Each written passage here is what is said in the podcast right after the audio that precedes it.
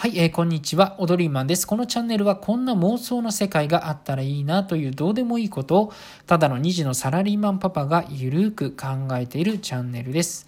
えー、今日はですね、私、あの、人間ドックに行ってきました。そう、36歳なので2回目の人間ドックなんですけれども、えー、実はですね、えっと、今回、えっと、バリウム検診っていうのを初めてやったんです。なぜかというと、去年はね、胃カメラ、をやったんですけれども、まあ、今回は、えバリウム検診初めて、えっと、受けました。えー、でね、そんでね、私、バリウム結局飲む前に、あの、炭酸の粉、えっと、発泡剤ですかを飲むじゃないですか。胃を膨らませるために。それを飲んだ時点で気持ち悪くなって、あの、立てなくなりました。それで、あの、もう、キャンセル。キャンセルをしました。これがね、あの会社にとっていいのかわかんないんですけども、えー、もう、もう無理ですと。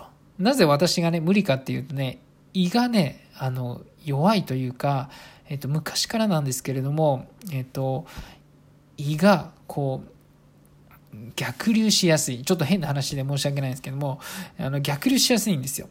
で、これがね、去年ね、胃カメラをして分かったんですけども、胃の入り口の噴門っていうね、あの、入り口をこう閉める役目、えっと、逆流を防ぐために踏める、いや、閉める、あの、入り口があるんですよ、胃には。そこがね、働きがね、弱いってことがね、胃カメラをして、うんと、医師に言われましたね。そういうことが分かったんですよ。なので、当然、バリウムなんか飲んでも、私はもう完全に、もう無理なんですよね。もう無理って思って、これバリウム飲んだら完全にもう吐くって思って、いやもうやめますと。で、もうしばらく気分が悪くて立てなくなった。で、それを踏まえて今日の妄想はもうそれしか思い浮かばないんです。もう人間ドックで、えー、バリウム検診やめませんかっていう、えー、のが妄想。妄想というかもう願望というか絶望。でね、あの、こういうね、私、あの、なんかね、こう、こういうことがあると、あの、ちょっと、積極的にね、あの、調べたいっていう性質なんですね。えー、そもそもなぜバリウム検診やめた方がいいんじゃないですかっていうのは、あの、メリットがあんまりないんです、バリウム検診。えっ、ー、と、バリウム検診に代わって今、胃カメラっていうのがありますよね。医師に聞いたところ、あの、自分が受けるならば、バリウム検査はせずに、まあ、胃カメラを受けるというのがほとんどの回答らしいんですね。えー、なぜあの医師はバリウム検査を受けないのかっていうね記事が、えー、とこれはね誰の記事だ？村上純一さんっていうねあのビジネスジャーナルっていうあの記事に、え載っていました。でデメリット。これね、まずバリウムっていうね、あの、薬品を飲む、薬品っていうのかな？飲むことで副作用があるんですね。まあ、不快感、嘔吐、これはありますね。それと、まあ、腸閉塞とか、あとは、うん、アナフィラキシーショック。による血圧低下に伴い失神、ね、意識消失、呼吸困難、ね、失神とかあるんですね。私はもう、その前だったから何なんだろうね、私の場合は。あの、バリウムを飲む前の、あの、発泡剤で私は、あの、意識を失いかけましたけど。何なんでしょうね、私は。でね、あまあ、そういうね、まあ、バリウムってリスクがあるんですよ。まあ、それだけじゃなくて、バリウムを飲んで、胸部の X 線写真を撮ってる間、ずっと被爆し続けるんですよ。で、これって当然発がんリスクがあるらしいですね。で、あの、これ2004年ですかね、ちょっと古いデータなんですけども、イギリスのオックスフォード大のグループの調査で、日本人でですね、75歳までに癌になった人のうち、放射線診断によって癌が誘発された人の割合は3.2%なんですよ。癌全体の3.2%がレントゲンによる被爆が原因なんだっていうことがあの分かったんですよ。これってさあのそもそもがんとかさそういうものをさ見つけるためにがんになるっていうねなんていうこう本末転倒って言葉がふさわしいというかねあの日本って本当に X 線の照射って多いんです。特に35歳以上とか人間ドックになってる人って毎回あの X 線浴びてる人がほとんどじゃないですか。でね、私の会社もなぜかあのバリウムはあの必然的に胃の検査ってなんか必須なんですよね。で、まあ、バリウム検診か別途プラス料金を払って胃カメラにするかっていうところなんです。バリウムはただなんだけど、胃カメラはまあちょっとた、ちょっとお金がかかりますよみたいな。なんで今回はね、ちょっとバリウム検査を受けたんですけど、結局ダメでしたね。ちょっとこれ会社に何て言われるのかって思ってね、ちょっと調べました。なぜそもそも、あの、日本人ってバリウム検査ってこんなに多いんだろうなっていうところですね。えー、でね、調べてみるとね、ちょっと不思議なことがありまして、えー、と健康診断ですね、労働安全衛生法に義務付けられている法定検診なんですね。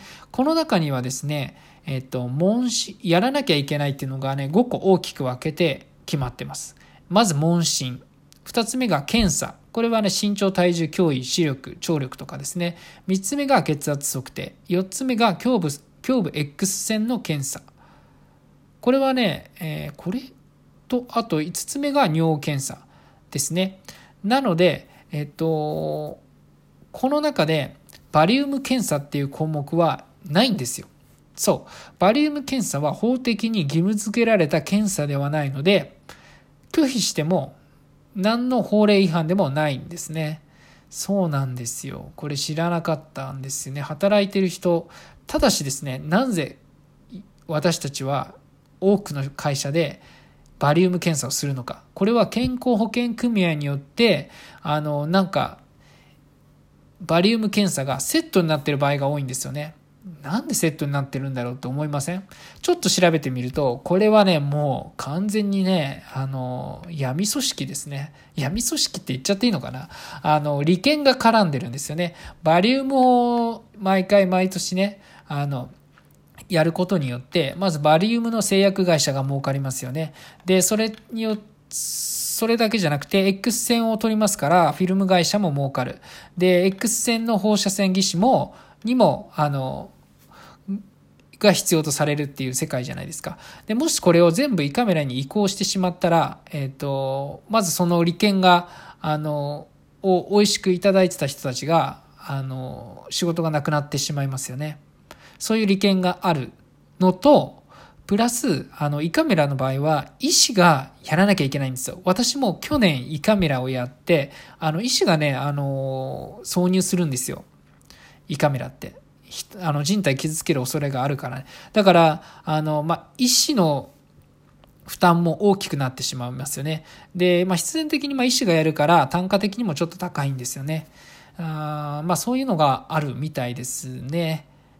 それでですね、あの、私は胃カメラを、あの、去年やったんですけれども、それで胃カメラうまくいったかっていうと、実は、あの、もうものすごい辛かった。これ鼻からね、入れる胃カメラだったんです。鼻、鼻からと口からってあるんですけど、鼻からの方が負担が少ないはずなんですけれども、私の場合は、あの、冒頭にも言った通り、胃の噴門っていう入り口のところの締まりが弱いもんだから、あの、常にもう胃カメラが入った時にも、お、おうと繰り返すというか、おおっとおえつがずっと走って、もう本当に胃の中がぐるぐるぐるぐるなっちゃって気持ち悪くてうわうわうわっていう感じだったんですよ。もう本当にやめてほしかったですね。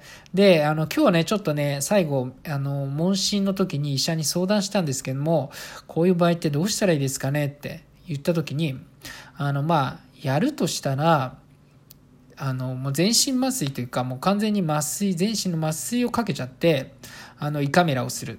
もう、意識を、まあ、全身麻酔っていうのかな？ごめんなさい。ちょっとあんまり 間違ってたら、えっ、ー、と、意識を完全にね、なくしちゃった状態で胃カメラをすれば、あの、負担っていうのは少ないとは言っていました。